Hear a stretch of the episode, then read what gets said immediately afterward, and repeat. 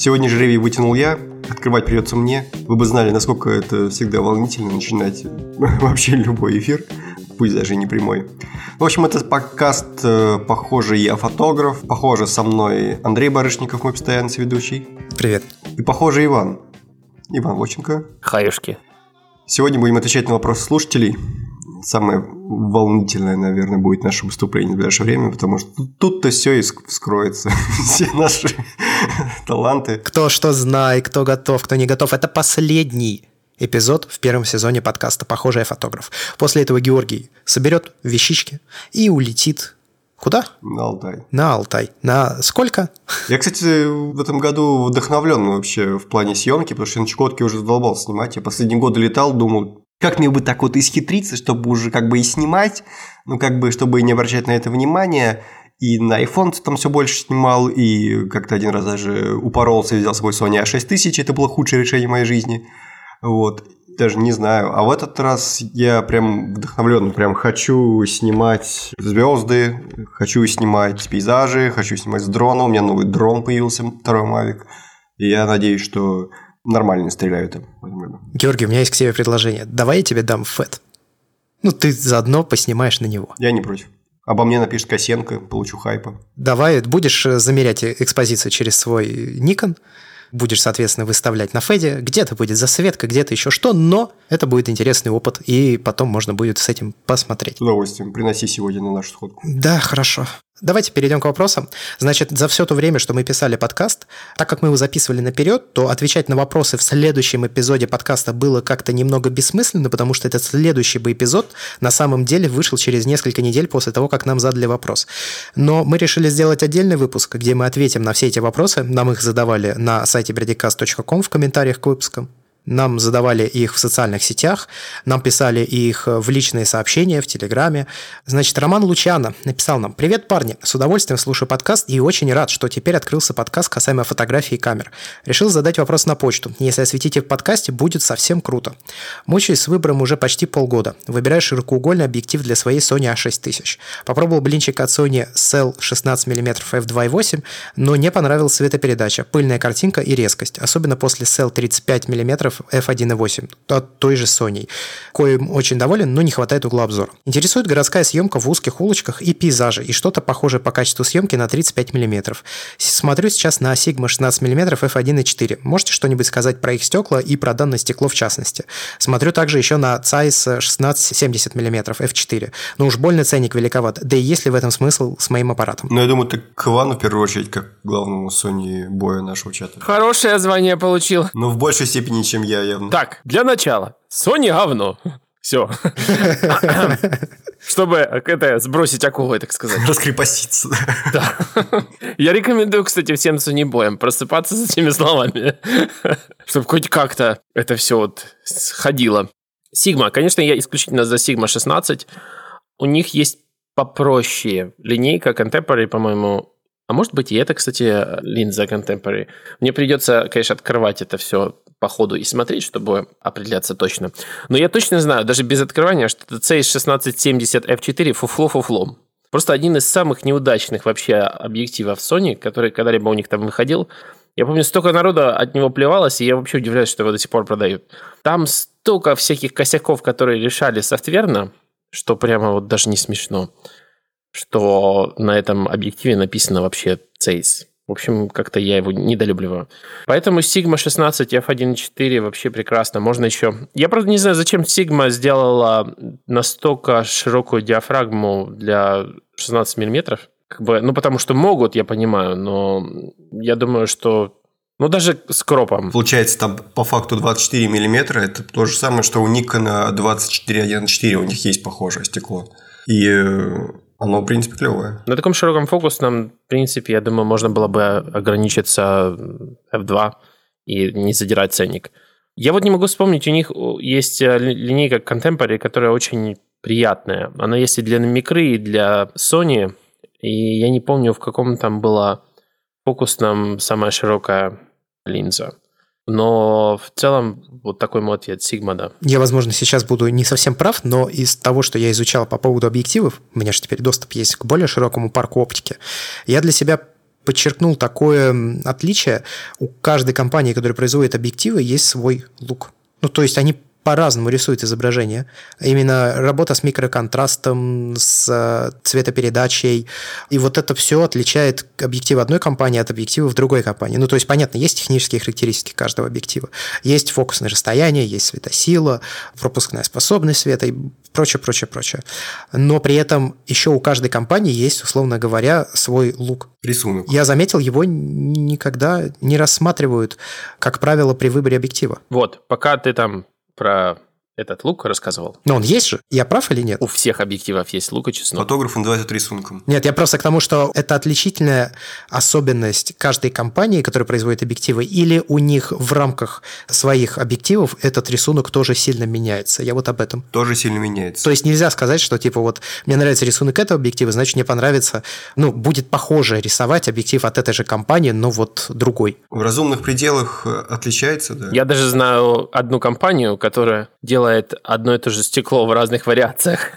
Fuji 56 миллиметров, который есть типа с APD фильтром и без. И у них радикально отличается лук, если мы об этом говорим. Sigma. У них есть очень дешевый, 200 баксов стоит объектив. Он у нас 19 миллиметров, f2.8. Вообще, я, кстати, снимал на него на микру, очень классный. Мне вообще вот эта вот линейка f2.8 а, доступных объективов у них очень нравится. Я снимал на 60, на 30 и на 19. Ну, наверное, 19 самый, из этой троицы самый слабый, потому что 60 вообще очень крутой получился. Но в целом, если вот совсем на бюджете и надо широко на Sony, я бы снимал на 19 f2.8. Но если есть деньги, конечно, 16 мм f1.4 можно брать. Ну, я несколько общих соображений вброшу.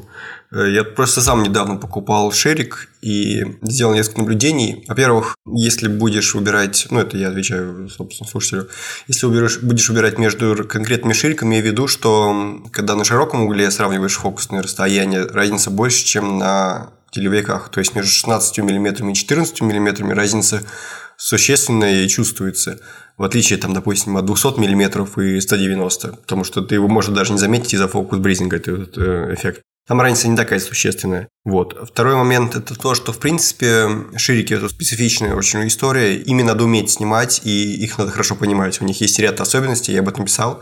В частности, их просто так не кропнешь, допустим, вырезать э, их можно только по центру, потому что иначе у тебя вся геометрия поплывет. И еще бы добавил бы по поводу цветопередачи, вот ты ну, там жаловался, что у него цветопередача, еще что-то. Я заметил так, значит, цвет в голове, а резкость в объективе. И э, если что-то не то у объектива цветопередачи, скорее всего, ты что-то не так делаешь. Ну и, по крайней мере, с этим можно что-то сделать или можно это исправить. Это реально все как бы. Скорее всего, если цвет не нравится в объективе, то это поправимо. У меня есть статья, которая называется «Когда виновата камера, когда фотограф». И вот цвет – это почти всегда вопросы к фотографу. А резкость, действительно, если резкость объектива тебе не нравится, ее точно не накрутишь. По крайней мере, так, чтобы она выглядела хорошо – изменило, это действительно всегда свойство, в первую очередь, оптики. Я, в свою очередь, хочу заметить, все свои какие-то ассоциации провожу, но для меня, как новичка, все эти разные фокусные расстояния, это очень интересно, но при этом непонятно, а какое же, собственно, твое. И вот мы уже, значит, говорили, я озвучил такую мысль, что там в шагах меряю, там объективы, еще что-то. Я сейчас пришел к такому заключению, вряд ли это какое-то открытие, но чем шире объектив, да, тем он дает более динамичное изображение. И, соответственно, это надо использовать, и нужно уметь снимать динамичное изображение. Это правда. Я об этом тоже писал. Чем у тебя более длинное фокусное расстояние, тем получается, наоборот, более спокойное и постылое изображение. И, соответственно, нужно понимать, где его применять, и, соответственно, нужно тоже уметь на него снимать. Ну, а вот тот самый наш, я даже не знаю, нелюбимый или никакой полтинник, он, в общем, как раз вот находится где-то на перепутье, если мы говорим о фулфрейме. То есть он вроде как и вот и туда, и туда, и поэтому очень большое количество людей его ну, не очень любят. Но он ближе к телевикам все-таки по своим оптическим свойствам. То есть он не так сжимает, как э, телевики, конечно, пространство и э, такую перспективу. Ну, перспектива, на самом деле, везде одинаковая. Прости, я тебя перебью, просто нагорел. Ты знаешь, полтинники. Полтинники стулка подгорает. Не, просто потому, что ширики, они действительно добавляют больше динамики. Единственное, что надо ими снимать близко. И только не увлекайтесь слишком этим приемом, потому что он как бы немножко устарел. Это не совсем цензурно называется прием, я его как бы переведу на цензурный вариант шириком в лицо. Этот прием был очень популярен на митингах так, в конце нулевых, начале десятых годов, потому что, ну, вообще, как бы все влезает, красота, как бы динамика, лица во все стороны растянуты. Но это все-таки сейчас уже дурной тон, поэтому не злоупотреблять. А так шарики, конечно, были динамики. Особенно если с нижнего ракурса снять бегунов, это прям вот они все в кадр бегают. Я по-прежнему считаю, что 40 миллиметров это вот который и нашим, и вашим, а полтинник, как сказал Георгий, это да, вот ближе к телевикам, но все еще не туда. Поэтому как-то мимо кассы он для меня все время. Антончик написал. Всем здравствуйте. Смотрю вас с осени 2018 года. Обычно в пути. У меня возник вопрос. Купить Canon 200D Crop или Canon 5D Mark II Full Frame? Я полный новичок фотографии на камеру, до этого снимал только на телефон. Увидел мнение на YouTube о том, что лучше купить новичку Canon 200D, так как он легче и его проще носить с собой. Я хочу его носить и фотографировать стрит, а также брать камеру в путешествие. Или же лучше купить какую-то другую камеру. Бюджет 40 тысяч рублей, максимум 45 тысяч, без учета оптики. Как и здесь, так и во всех остальных вопросах, я думаю, самое первое, что надо понимать, и любой ответ начинается с фразы смотря для каких целей. Тут цели обозначены довольно явно, это стрит и так далее, но не совсем понятно, будешь ли ты в дальнейшем развиваться. Во-первых, у нас тоже встречный вопрос есть, как ты нас смотришь. Потому что я, я, например, не вижу ни Андрея, ни Ивана в данный момент. Но это ладно. А что касается кропа full frame, на самом деле бесконечный спор – и если ты планируешь издеваться как фотограф, то, наверное, лучше full frame. Если на ближайшее время просто вот закрыть текущие потребности, и ты не планируешь дальше покупать э, зеркальные, это важно, зеркальные камеры полнокадровые, то как бы все нормально. Но тут еще стоит учесть, что 5D Mark II все-таки старая камера, это раз. Во-вторых, э, у нее тоже, в общем-то, линейка, которая, ну, не в этом году, но в ближайшие 5 лет, скорее всего, будет закрыта. Я думаю, что 5D Mark II менее предпочтительный вариант в твоем случае. Не, ну прям похоронили 5D. Я вброшу очень, как бы зайду вообще с другого бока, но за эти деньги можно купить Ricoh GR2. Мне кажется, ну, для стрит-фотографии он идеально подходит. И, в общем, интернет его очень сильно восхваляет как раз за особенности то, что это маленькая, очень легкая камера, которая помещается в карман. И, ну, эту камеру называют King of the Street. Ну, то есть, типа, король улиц. Поэтому я бы вот на самом деле с этой стороны зашел. Если действительно нет желания. Следующий вопрос же, какой у него смартфон. Если у него камерфона нет, то, ну, как камерфон, конечно, такое слово из каталога связного, но тем не менее. Как бы если у тебя там, не знаю, условный Huawei, ну не Huawei, там просто нормальный как телефон с нормальной камерой, то есть ли вообще смысл брать э, какую-то отдельную камеру под стрит, и путешествия – это все-таки, мне кажется, первые жанры, которые пострадают от э, вычислительной фотографии. Макс Подорожный. Можно подкаст «Похожий фотограф» на Лаудли попросить? Да, мы вот сейчас его полностью, когда запишем первый сезон, я выложил его сразу пакетом на Лаудли. Есть такая мысль. Но как бы почему нет? Тем более, что информация не сказать, что как-то устаревает. Арсений Кузнецов. Команда Бритикаст. Здравствуйте. Послушал последний выпуск «Похожий фотограф». Вы там говорили о видеосъемке и часто вспоминали iPhone. Пытались выяснить, когда его же уже будет достаточно.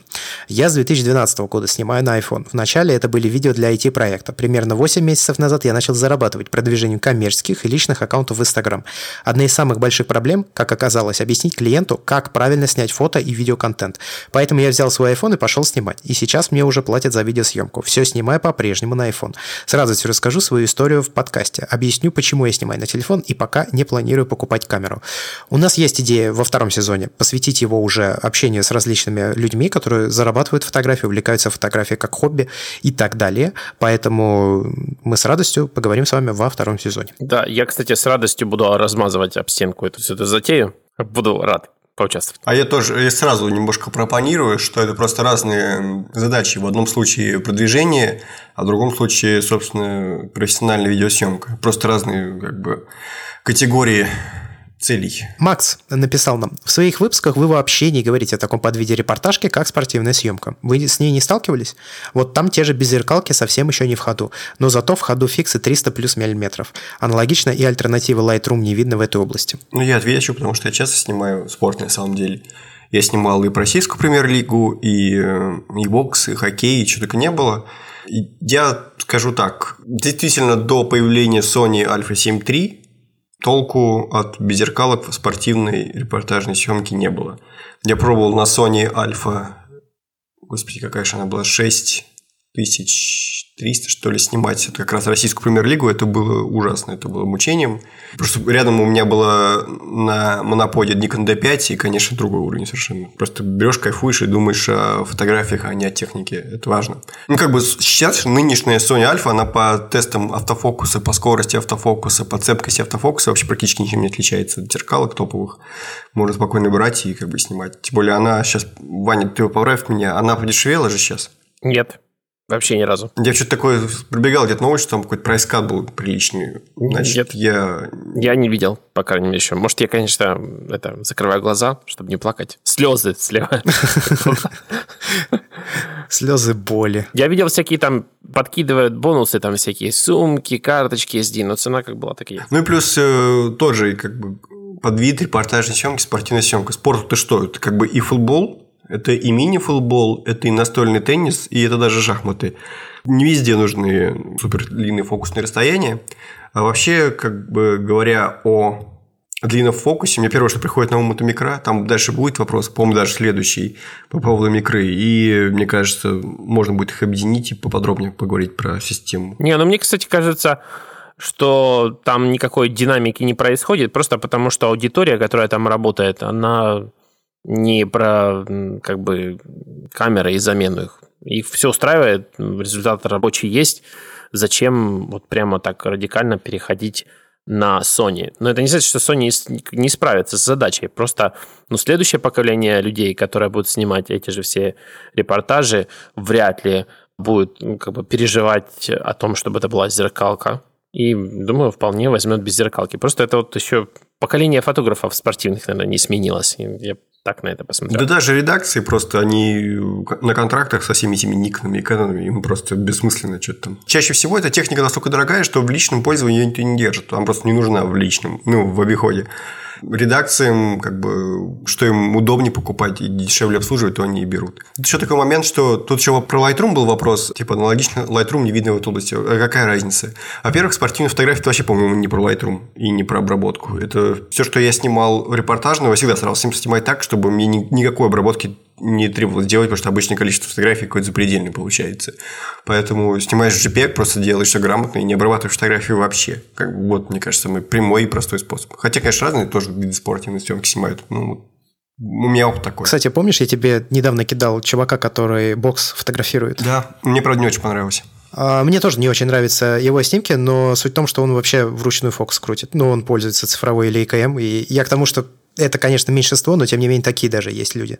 Ну, то есть, мне кажется, это, опять же, это все-таки вопрос не совсем о технике. Ну, о технике все-таки. Потому что, как бы, показательно, что у него не такое большое количество хороших фотографий. Если бы он снимал какой-нибудь там D5 или который будет новый D6, если бы он снимал на Sony Alpha, у него просто бы гораздо был больше выбор фотографий, из которых он может там сделать э, пост в Инстаграме своем. А так ему приходится, вот что поймал, типа, то и снимай ну, это не совсем то. Хотя, конечно, подход к э, спортивной фотографии тоже разный бывает совершенно. Есть такая Маша Плотникова, которую мы упоминали. Она очень сильный спортивный фотограф. И она как раз-таки не за счет э, силы своей техники добивается результата. Она в первую очередь хороша именно как человек, выбирающий нужные ракурсы, нужные композиции. Нужный момент, да, тот самый? Момент, ракурс, да. То есть, она про это. И у нее называется пост, который называется не пост, а интервью. С той сторонки и думай. Она, по-моему, на Bird and Flight публиковала этот пост. Я очень советую его почитать, я скину, естественно, ссылку. Вот. Там она описывает все свои основные приемчики. То есть, типа, как там использовать дроны, ждите окончания соревнований, имейте в виду, кто главная звезда, потому что э, главные звезды лучше всего продаются, ну, в плане настоков. Обычно как бывает, ты вот снял какой-нибудь репортаж, ты загружаешь все фотографии на стоки, и редакции их покупают, потому что не все сейчас э, могут позволить себе э, держать в штате фотографы. Вот. Поэтому, если вы увлекаетесь спортивной фотографией, это вообще обязательно прочитать. Приложим в описании к выпуску подкаста. Двойной вопер. Хочу купить Lumix G80 как первую камеру для коммерческой видеосъемки. На вторичке с двумя объективами ее можно купить до 800 долларов. Какие минусы Panasonic вы знаете, кроме микро 4 третьих? Микро 3 четвертых, наверное, или 4 третьих? Я не запоминаю. Спасибо. Это я от себя добавил, если что, там микро какая. 4 третьих? Да, минус это все по-прежнему. Я бы, наверное, конкретно про G85 сказал, что, наверное, жизнь... G80. Ну, это Из-за того, что я на Западе, у нас это G85, у вас G80. Это типа, не знаю, иногда на Panasonic находит, и они делают две камеры, которые отличаются на одну цифру. Ну, похоже. Но в целом одно и то же. Там будет автономность батарейки, наверное, не очень. Возможно, не будет эм, ну, каких-то таких профессиональных фичей, а там много входов-выходов, но в целом, если как бы вот ты видишь камеру, тебя все устраивает по количеству HDMI, выходов для микрофонов, их расположение, это как бы все, чем выше камера, тем более удобнее и продуманнее сделано. Ну, скажем, например, тот же э, GH5. Весь корпус лучше сделан, все разъемы сделаны лучше для того, чтобы как бы переживать нормально, постоянное, не знаю, взаимодействие с ними. Одна карта памяти, что иногда, конечно, неудобно, когда снимаешь много разного типа материалов, например, фото, видео, ну или просто когда нужен бэкап. А так я в целом G85, G80 вполне мог бы рекомендовать для камеры а, видео. Эндрю написал. У меня вопрос немного не по теме подкаста, но, возможно, вы ответите в следующем выпуске. Задача. Нужен компактный фотоаппарат, который бы я всегда носил с собой, чтобы фотографировать жену, ребенка, еду, кота, лес, море и так далее. Сейчас со всем этим справляется мой iPhone, но хочется чего-то другого. Возможные варианты. Первый. Sony RX100 5 или 6. Второй. Ricoh GR3. Судя по различным обзорам, это прям то, что надо. Третий вариант. iPhone XS. И четвертый вариант. Ваш вариант лучше камер для этих водных. Я читал Рика GR 3, и, в общем, он сильно лучше, ну, не сильно лучше, он в целом лучше, чем Рика GR 2, за исключением одного параметра – время работы. А сколько он стоит? Он стоит 70 тысяч рублей. Официальная цена, по крайней мере. Да, 69 990. Там не сменная оптика, да? Нет, не сменная оптика, но все очень хвалят вообще вот эту всю серию Ricoh GR. Второй, как я говорил, вообще считается легендарным для стрит-фотографии, и, в общем, его зачастую рекомендуют. Третий во всем лучше, за исключением вот исключительно того, что работает меньше, к сожалению. Я брошу информацию о том, что мы с Вастриком наконец-то публиковали пост про вычислительную фотографию. И после того, как его прочитаете, вы, скорее всего, возьмете смартфон следующей своей камерой.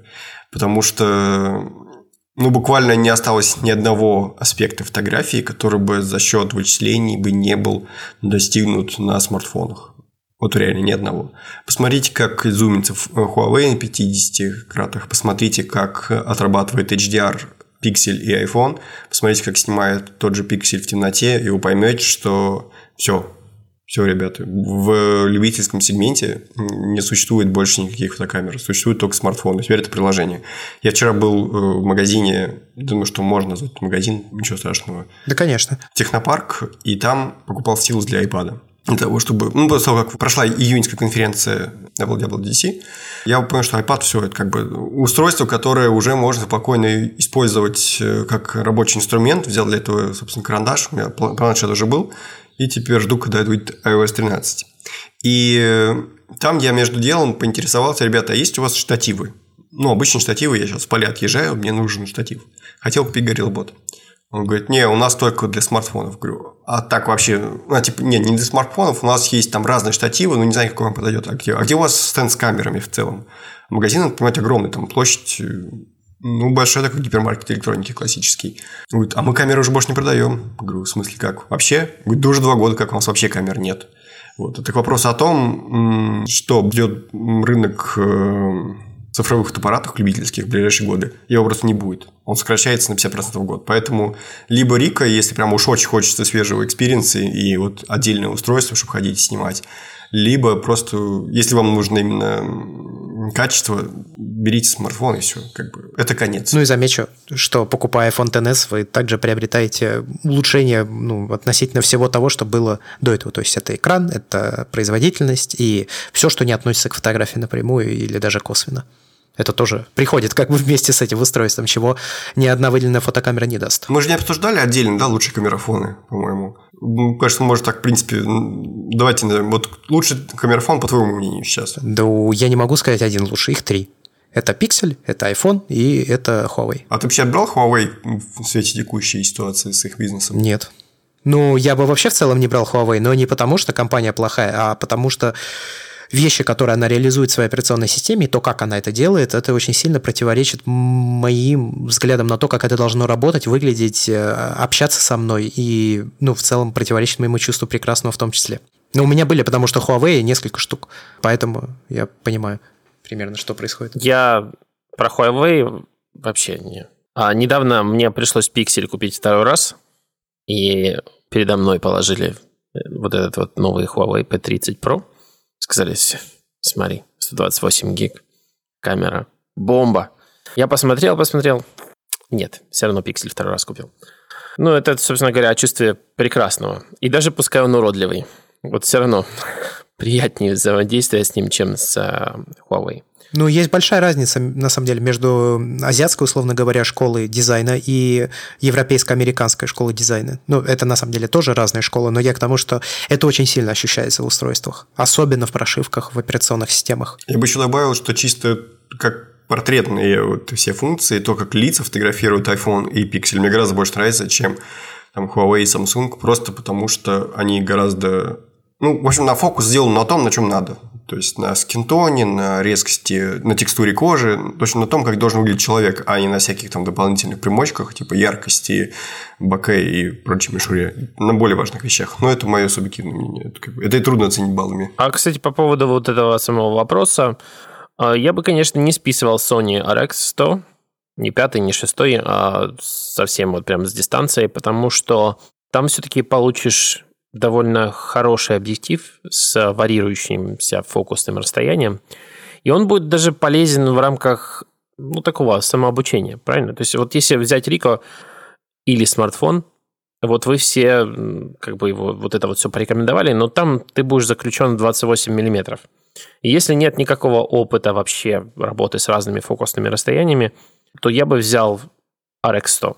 Или пятый, или шестой, неважно совершенно. Почему? Сейчас же перемены фокусных расстояний в смартфонах. Ну, где? Ну, в ТНС, который предлагает человек, там, пожалуйста, у тебя. Это что, переменное фокусное расстояние? Огрызки какие-то. А зачем больше?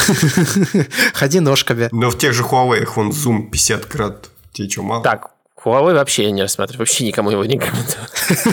Его нет, все, условно. Может, если бесплатно, то только можно взять. Скоро так, в общем, и будет. С учетом того, что происходит с компанией, если ничего не изменится, то, в общем... А в Канаде Huawei забанен, кстати? Частично. В Канаде, да.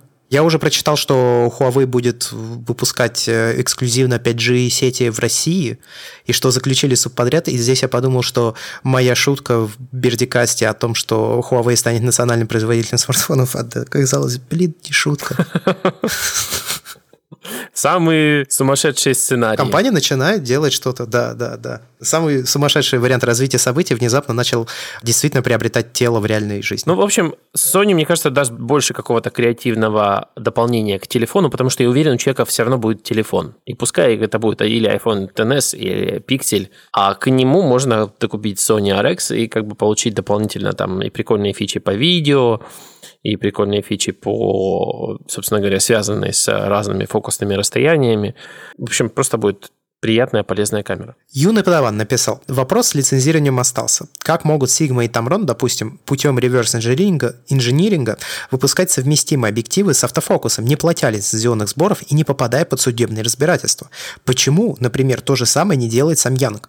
У него просто прекрасные стекла, но только для любителей олдскула или мануального хардкора. Кстати, хотелось бы услышать мнение уважаемых фотографов об объективах этой марки. Может, это только мне не нравится, хотя снимать на них тяжело, конечно. На 85 вручную фокус фокус уже так просто не поймать, а на 35 еще нормально. Ну, кстати, на некоторые из этих вопросов отвечали в комментариях, поэтому люди, которых задавали, ответы уже получили, но мне кажется, это просто будет полезно и всем, кто слушает подкаст. Поэтому мы их сюда тоже включили. Ну, я могу сказать на эту тему. Ракинон и Самьянг, они как бы сейчас уже начали выпускать автофокусные стекла. Они этого не делали лишь по причине, что было дорого для них самих разработать систему автофокуса – и вообще в целом они себя не позиционировали как бы как производитель таких стекол. Вот они типа такие дешевые, потому что нету там никаких моторов и прочей как бы хай-тек штуковины. Но по-прежнему они делают ручные стекла, которые очень классные. Я много снимал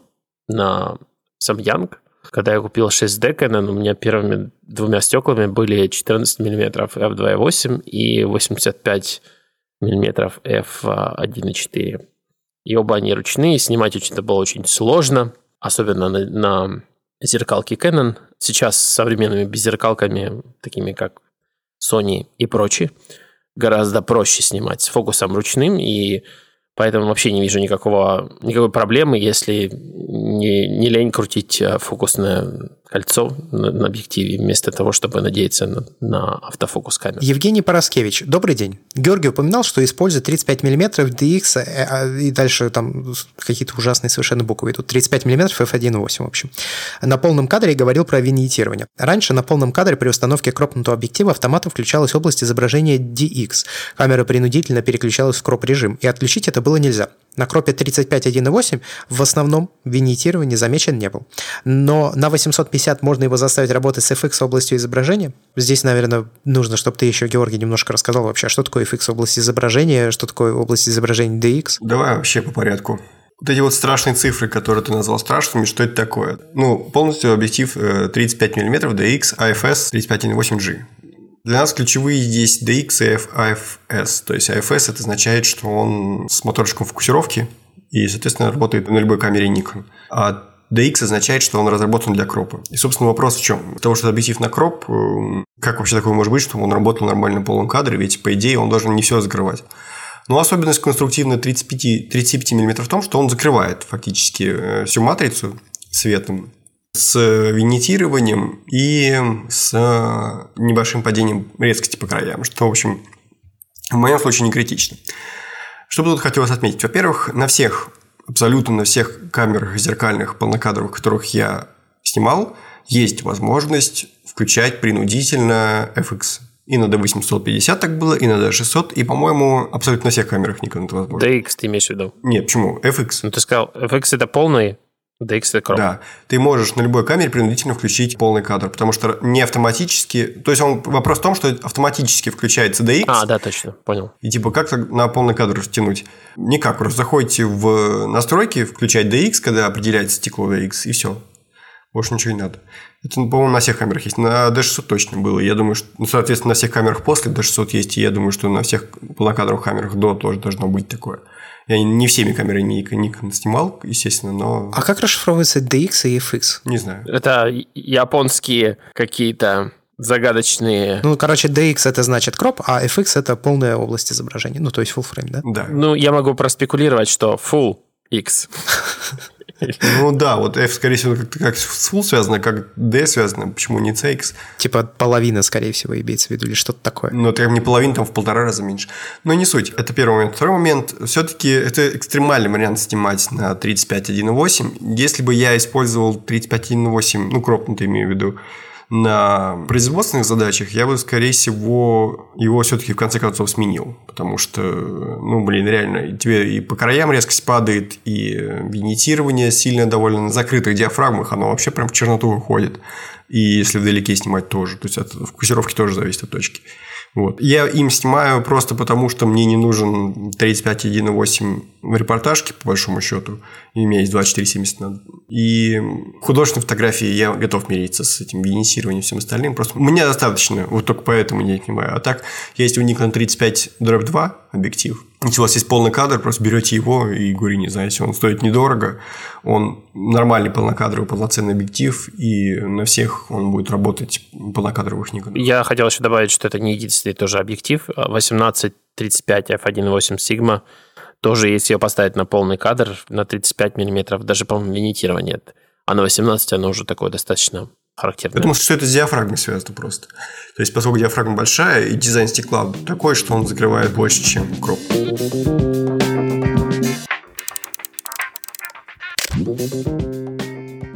Эртегрин написал вопрос. Привет, не уверен, что правильно понял. Только на полном кадре 50 мм это самый простой объектив? Как такой может быть? Canon 50 мм от полнокадровой камеры подходит для кропа. Если один и тот же объектив подходит как для полнокадровой камеры, так и для кропа, то зачем тогда делать его сложным для последних? 50 мм объектив видит перспективу почти так же, как человек. Это не про углы обзора. Они у разных людей немного разные, насколько я понимаю. И, кстати, у меня угол обзора точно больше моего 50 мм объектива на кропе. Я думаю, что Иван должен здесь отбиться, потому что я очень долго отбивался предыдущий вопрос. Мы говорили о 50 миллиметрах физических. То есть вот стекло физическое значение имеет 50 миллиметров. Оно такое обозначение имеет относительно полного кадра. То есть вот эта оптическая схема простая. Вот сделать такое стекло просто. Немного элементов и достаточно дешевая конструкция. Как только это стекло ставишь на кропнутую камеру, ты обрезаешь его. Оно не ведет себя как 50 мм. Оно ведет себя как 75 на Nikon и Sony. И чего там, под 80, что там, 82 или 81 на Canon. Получается, что чтобы видеть одно и то же в видоискателе камеры на полном кадре и на кропе, нужно делать несколько другой дизайн объектива. Собственно говоря, нужно для кропа 35 мм, чтобы он выглядел как 50. Когда вы рядом поставите две камеры, кропнутую с 35 миллиметровым объективом и full frame с 50, и вот они будут стоять в одной плоскости, и будет одинаковое расстояние до объекта, они выдадут одинаковую картинку. Это значит, что для кропнутых камер дизайны объективов должны быть сложнее для того, чтобы выдавать эквиваленты full frame. Надеюсь, ответил.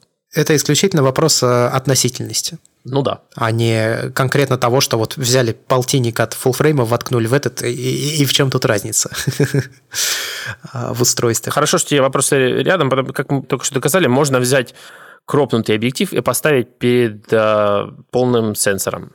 И он будет работать. Но то, что он показывает, в общем-то, немного не очень. Но работает. То же самое происходит с полтинником. Ты его ставишь на кроп, и ну, как бы работает, но показывает не то, что надо. 9190. Такой вот никнейм у человека написал. Сейчас на YouTube смотрел кое-какой видеоролик, и мне попался на глаза один комментарий к нему. Я сразу вспомнил здесь разговор за файлы и файловую систему и решил поделиться тем комментарием здесь. Возможно, он не слишком лестный, но в целом я понимаю, что имел в виду тот чел. Комментарий там был в виде скриншота, я его перепечатал. О, oh, мэн, даже не упоминай Барышникова. Это очень специфический человек, который любит надевать штаны через голову. У него iPad якобы может полностью заменить полноценный компьютер. У меня, если что, у самого есть iPad Pro 12.9. Он и файлы ненавидит в связи с тем, что не способен логически организовать папки. Он и на пленочную камеру начал снимать с недавних пор, продав шикарный цифровой фотоаппарат, который у него и месяц, наверное, не пробовал, и т.д. и т.п.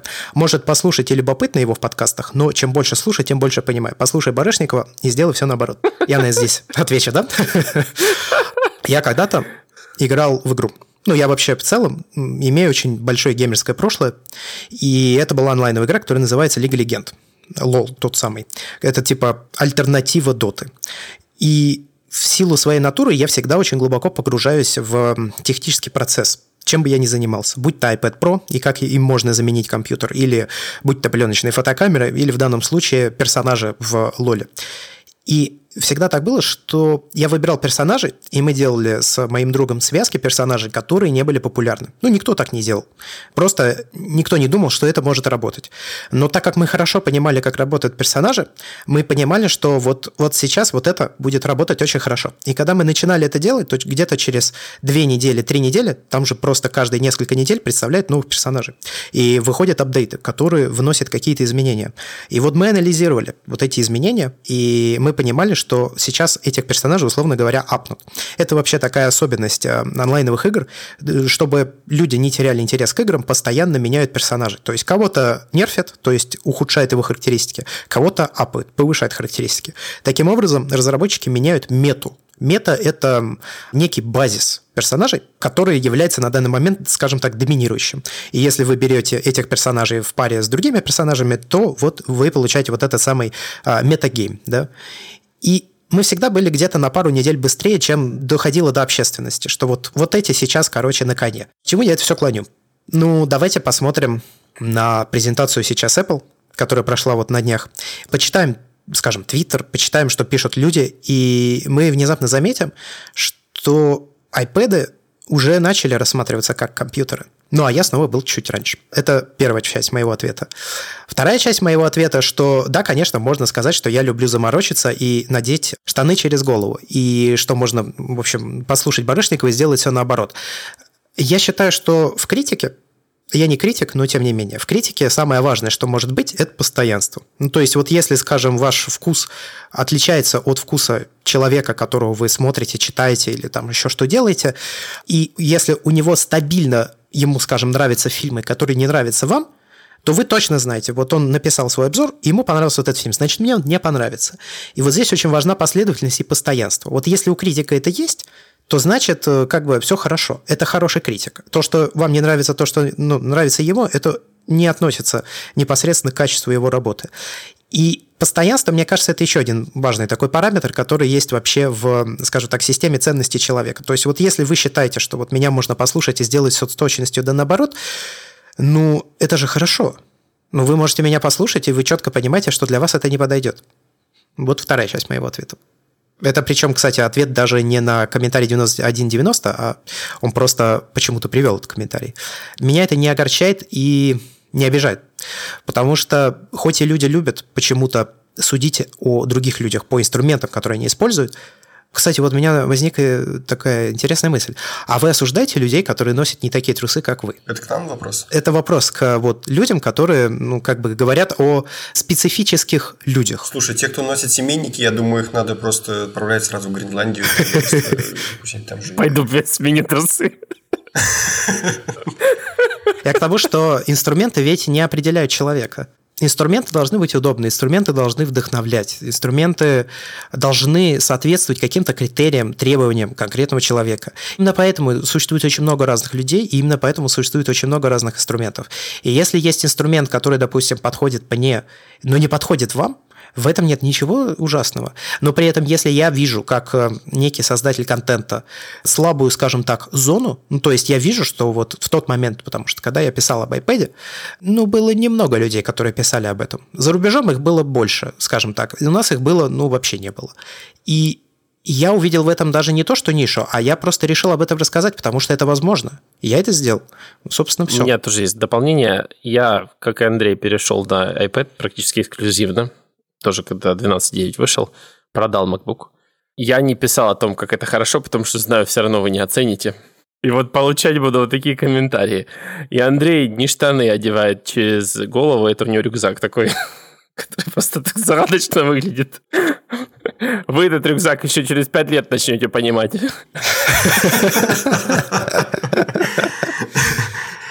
Я тоже добавлю. Я написал, как использовал iPad в качестве репортажного инструмента для репортажной фотографии, и мне не понравилось. Главное, что я пришел к тому выводу, что пока рановато использовать не очень удобно, потому что ну, сейчас будет гораздо удобнее, хотя потому что можно камеру напрямую подключать.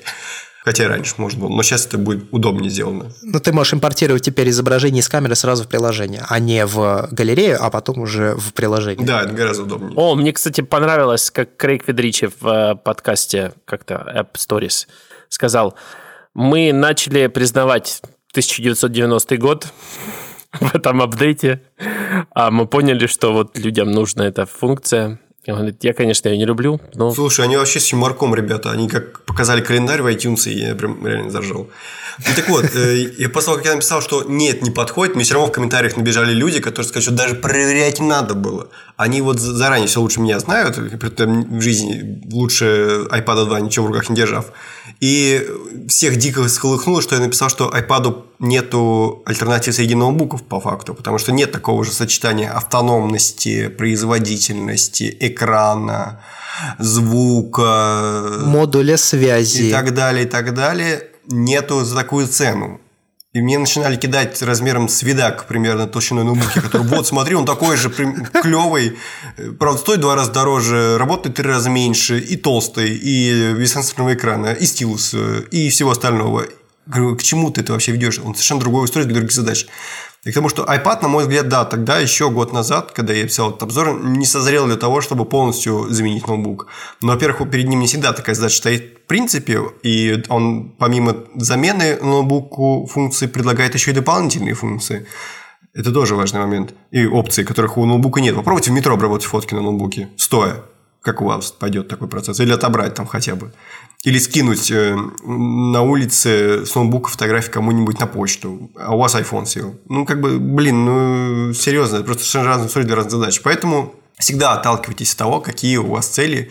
Вот Андрей, когда снимает на пленочную камеру, он не, реш... не ставит перед собой целью снять как можно более крутой кадр. У него задача другая, ему нравится процесс. И у него задача сформулирована так – получить кайф от съемки изображения – Очевидно, что этой задачей он гораздо больше преуспевает в этом, он гораздо лучше с пленочной камерой. Посмотрите на его фотографии в Инстаграме. Кто из вас так снимает? Хотя бы на вашу супер крутую Fuji X-T3.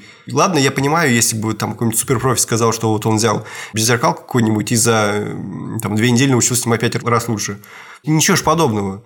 Андрей просто реально взял камеру, которая больше всего прет, и реально прогрессирует так, как э, никто не прогрессировал среди моих знакомых и друзей, которые брали по руке камеру. Ну, как бы о чем вообще разговор? Ох, ну я прям зарделся опять. Ну, просто это факт. Я последнее, что хочу добавить, там, по поводу опять файловой системы меня пнули, то, что даже сейчас вот появится, да, улучшенная, скажем, работа с ней в IC, для меня лично файловая система не делала это более привлекательной, и даже когда появилось приложение файлов, я все равно стараюсь минимально ей пользоваться, но это не из-за того, что я не могу логически организовать папки. Это просто ну, ложное обвинение. Я могу логически организовать папки. Я не могу поддерживать в них чистоту и порядок. Вот в этом моя проблема, а не в том, что я не могу логически дерево папок выставить. Да ну вы что, я это делаю уже очень много лет.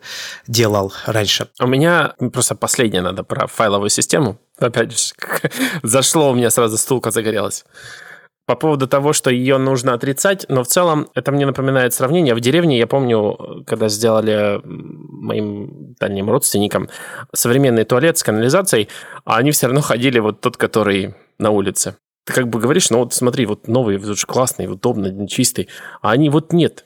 Вот не могу. Ну, привык. Надо столько привык. Я 40 лет этим туда хожу. Я не хочу новый. Это больше всего непонятно. Знаешь, вот когда ты говоришь, мне неудобно, Инструмент плох, я хочу другой. А тебе говорят, нет, инструмент удобный, а ты дурак.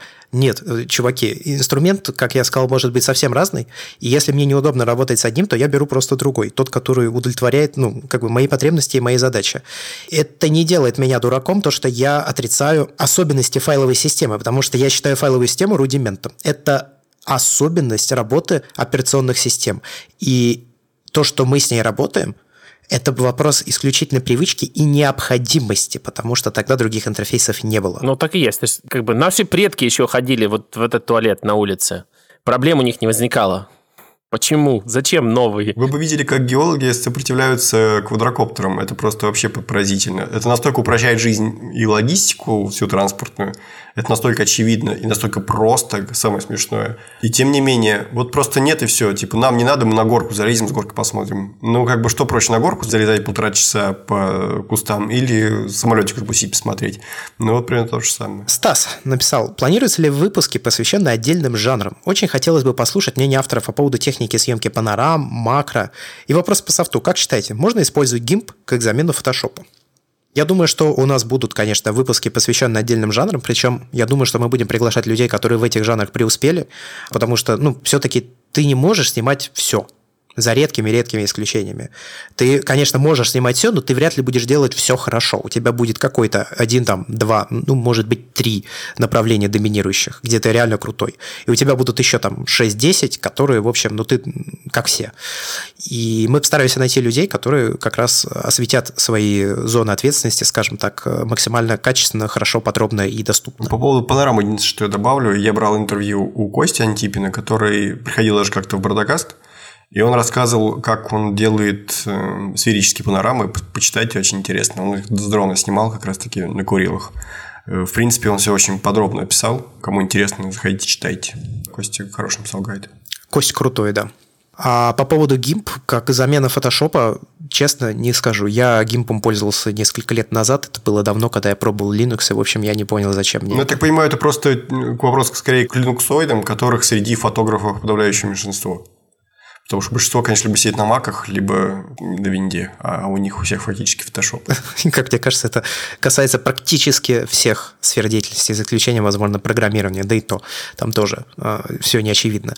Дэн Файнштейн. Ребята, привет. Я с удовольствием слушаю все ваши подкасты. Огромное вам спасибо за это. Теория большой бороды был самым первым подкастом, который я начал слушать. Я очень обрадовался, когда вы начали подкаст о фотографии. Два года назад я увлекся фотографией, насколько это возможно, с тремя детьми, и прямо ждал такого подкаста. Все темы очень интересны, но после после каждого выпуска у меня остается ощущение, что я не совсем понимаю, что мне делать со всей этой информацией. Мне не хватает конкретики. Вот несколько примеров. Несколько раз в этом выпуске вы говорили о пошлых и хороших снимках. Очень хотелось бы посмотреть, что вы считаете пошлыми снимками, и сравнить с вашими снимками или снимками ваших любимых фотографов. Вы говорили, что размытый фон – это плохо. Приложите, пожалуйста, несколько линков на фотографии, в которых размытый фон не нужен, и несколько линков на фотографии, в которых размытый фон уместен. А вообще, я бы хотел попросить оставлять ссылки на конкретные примеры, которые позволят попробовали сравнить, что такое хорошо и что такое плохо, по вашему мнению. Мне, как начинающему фотографу, не хватает конструктивной критики. И если это будет не слишком большим нахальством, хотел бы попросить прокомментировать мои фотографии. Я открыл его фотографии, он действительно фотографирует. У нас есть эксперты по фотографированию цветов? Нет, я думаю, я, я в этом не шарю. Но могу сходу сказать, что ему надо поправить color science. У него цветом, это очень важно для цветов, не все хорошо. Не хватает контрастности и местами выбита насыщенность. Вот. А так, в целом, фотографии как фотографии, но везде перебор saturation явный, да и контрастности. Вот с этим надо работать. По поводу конкретики и того, что мы не показываем. Здесь мы немножко скованы да, форматом, который мы выбрали подкаст, потому что мы рассказываем в аудио. Но мы как бы понимаем слабости все, которые присутствуют вот исключительно аудио, как, впрочем, и сильные стороны. И мы думаем, что во втором сезоне мы попробуем сделать э, что-то, мы на данный момент еще не знаем что, но что-то, что позволит немножко визуализировать то, что мы озвучиваем. Что конкретно мы на данный момент сказать не можем. И по поводу конкретики, вот я начал сам снимать недавно, и я очень часто вижу, что люди хотят конкретики. Конкретика, конкретика, вот, вот прям нужен гайд. Вот нажми кнопку А, нажми кнопку Б и получить, значит, шедевр. Так не будет. Просто не, вы хотите конкретики, который, в принципе, быть не может. То есть даже если вам скажут, там, выставь в таких-то условиях съемки, такие-то настройки, вы все равно не, можете не получить тот результат, который хотите. Даже если все будет действительно сказано правильно для конкретных условий и прочего. Потому что это вопрос вашего скилла в том числе. Это не вопрос последовательности действий, настроек, камеры, объектива. Это вопрос того, как вы видите, как вы мыслите, как вы чувствуете в конце концов. Не будет конкретики. Эта сфера деятельности не там, где есть конкретика. Вы не можете, как в программе, написать, ну, типа, я там не знаю, просто я не программист, но вы не можете написать какой-то код, который сделает за вас работу. Это не машина. Вы не машина, и то, что вы, с чем вы взаимодействуете, тоже в общем ну, оно не статично, оно движется, оно меняется. Условия съемки мы можем передавать какой-то конкретный опыт, типа вот я сделал здесь вот так, а здесь вот так, а здесь вот так. Но это все равно будет что-то очень общее и не конкретное, потому что это не будет напрямую перелагаться на ваш опыт, на то, что вы снимаете и на то, как вы снимаете. Игорь Быков или Ваня Воченко. Мне по поводу того, что мы говорим, что размытый фон – это плохо. Как-то все-таки не хотелось, чтобы сложилось такое общение, что мы говорим, что это плохо. Мы говорим, что очень часто это плохо, и очень часто это плохо, потому что люди как-то и часто вот на нем фокусируются. Фокусируются на расфокусе. И как-то вот его считают какой-то, не знаю, атрибутом хорошей фотографии. В общем, не должно быть сложиться впечатление, что мы говорим, что это плохо. Просто очень часто с этим большие проблемы. Это инструмент, которым злоупотребляют, и вот, наверное, об этом мы говорим. Поехали дальше? Да, поехали. Игорь Быков. Послушал выпуск. Было приятно слушать, как будто сидишь в хорошей компании с кружкой пива. Однако добавлю конструктивной, надеюсь, критики. Для меня, как любителя, данный выпуск очень слабо насыщен информацией. Снова, вот это по поводу тревела Да, было. это было по поводу тревела. Вопросы были в основном мне адресованы. И давай, ты будешь один вопрос задавать, я сразу буду на него отвечать, потому что тяжело будет на слух воспринимать, если все вместе. Да. Как решаете, решали проблему штативов, моноподов и тому подобного? Если возите, то что? Если нет, то как выходите из положения? Ну, про это мы говорили в выпуске про аксессуары, которые должны выйти до этого выпуска. Вот, поэтому я думаю, что мы не будем подробно останавливаться. Единственное, что, Вань, ты возишь с собой штативы в поездке? Не-не, у меня этот петка Клэмп, о котором тоже рассказал в этом выпуске. Ну да, мы, в общем, подробно описали наш гир. И я, в общем, тоже в, по Европе не вожу штативы, потому что не снимаю то, что штативы требуют. А в экспедиции вожу просто самый обычный штатив, который у меня есть дешевенький. Я, правда, думал купить себе горилл пот, но Ваня меня разубедил, говорит, что не нужно. Но я еще подумаю. Я хочу небольшой совет дать. Ну, штативы, безусловно, нужны для там очень длинных выдержек и чего-то такого. Или там, если вы снимаете на камеру, которая трясется при срабатывании зеркала там или затвора затвор или еще чего-то так, что земля ходуном ходит. Такие есть примеры камер. вот, но в целом я могу порекомендовать от себя, опять же, как только вот человек, который недавно начал снимать, качайте руки. Я имею в виду не бицепсы, трицепсы, а нет, в целом просто вот натачивайте механику того, как вы снимаете. Потому что когда я начал снимать, у меня был как раз Fujifilm X-T3, в котором есть эм, в объективе был оптический э, стабилизатор изображения и как бы современная, да, там камера, все такое. Но я не мог снять с рук без смазывания даже на 1,8 выдержке. Потом я ну, тренировался, поменял камеры, взял пленочные, где вообще ничего нет. И сейчас я, собственно, снимаю секунду с рук ну, без смазывания.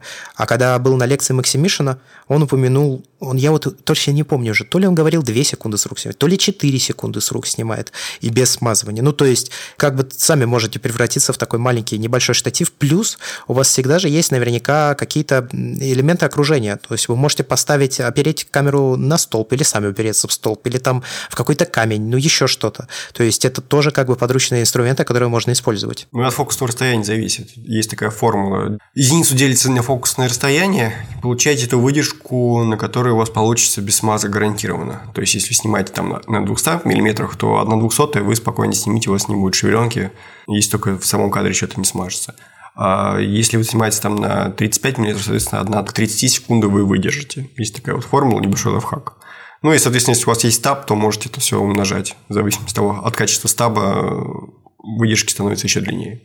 Поэтому, в принципе, чаще всего это действительно не особо нужно. Тем более, смотрите, вот длинная выдержка, которая связана с э, необходимостью ISO ставить низко, становится все менее актуальным, потому что камеры все лучше снимают на высоких ISO. Длинная выдержка, которая нужна ради размытия, в общем-то, эмулируется стейкингом. Делаете серию кадров, э, там, фигачите с какой-нибудь условной, с, тоже, в общем, с серийной съемкой проблем сейчас нет на камерах, тоже делаете много, и стейкингом объединяете. Мне про этот пост был недавно на канале. Вот, поэтому штативы, в принципе, иногда и без них можно обойтись. И это иногда, это 80% случаев, наверное. Но я, кстати, считаю, что вот когда начинаешь снимать, волнуешься слишком. Сердце слишком быстро бьется, руки трясутся. А потом, когда это становится такой размеренный медитативный процесс, то, конечно, все проще, вот как у Андрея. Типа сначала все волновался, а потом как, как джедай успокоился. Тогда практически, вот нам говорят, конкретики не хватает, практический совет. Вот вы как камеру держите, да, обычно мы, значит, подпираем объектив э, снизу рукой левой и правой там держим, значит, за ручку и нажимаем на кнопку. Во-первых, не жмите на кнопку как сатана, Жмите плавно, это раз. Во-вторых, упирайте локти в бока, и у вас, конечно же, будет повышаться стабилизация. Ну, то есть у вас должно быть э, минимум три точки упора. По этому поводу Сразу, чтобы не забыть, девушек с пышным бюстом, у них вообще нет проблем. С вами всегда есть штатив, так сказать. И никакого сексизма, заметим. Также вот э, я помню, у Георгия прочитал у тебя в Твиттере, ты где показывал, что ты, значит, сгибаешь локоть, руку в локте. Ну, это надо показывать, на словах не объяснишь, да. То есть я ее сгибаю, кладу на плечо. И вот получается как бы еще один вариант, да, как можно зафиксироваться и таким образом превратиться в маленький штатив. Я к тому, что это еще вопрос, безусловно, техники съемки. Ну, то есть здесь здесь есть варианты, как сделать так, чтобы изображение ну, не смазывалось, если вы, конечно, не какие-то делаете супер длинные выдержки. Второй вопрос. Как решаете проблему света, вспышки, отражателя? Работаю с естественным светом. Мы в прошлом выпуске ржали над тем, что обычно это означает то, что не умеешь работать с импульсным, и отчасти это ко мне справедливо, потому что сложные системы я не умею строить там, из 30 источников.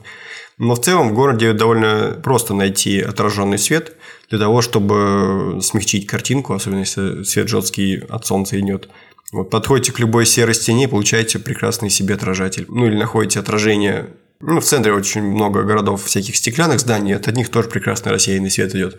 В общем, это и есть работать с естественным светом, его достаточно в городе.